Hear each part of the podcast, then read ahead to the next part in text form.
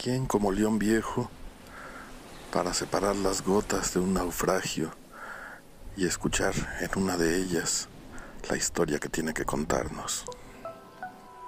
Ocupo tanto el mar que en momentos con una gota me ahogo o lo confundo con la charca que se bebe el crepúsculo.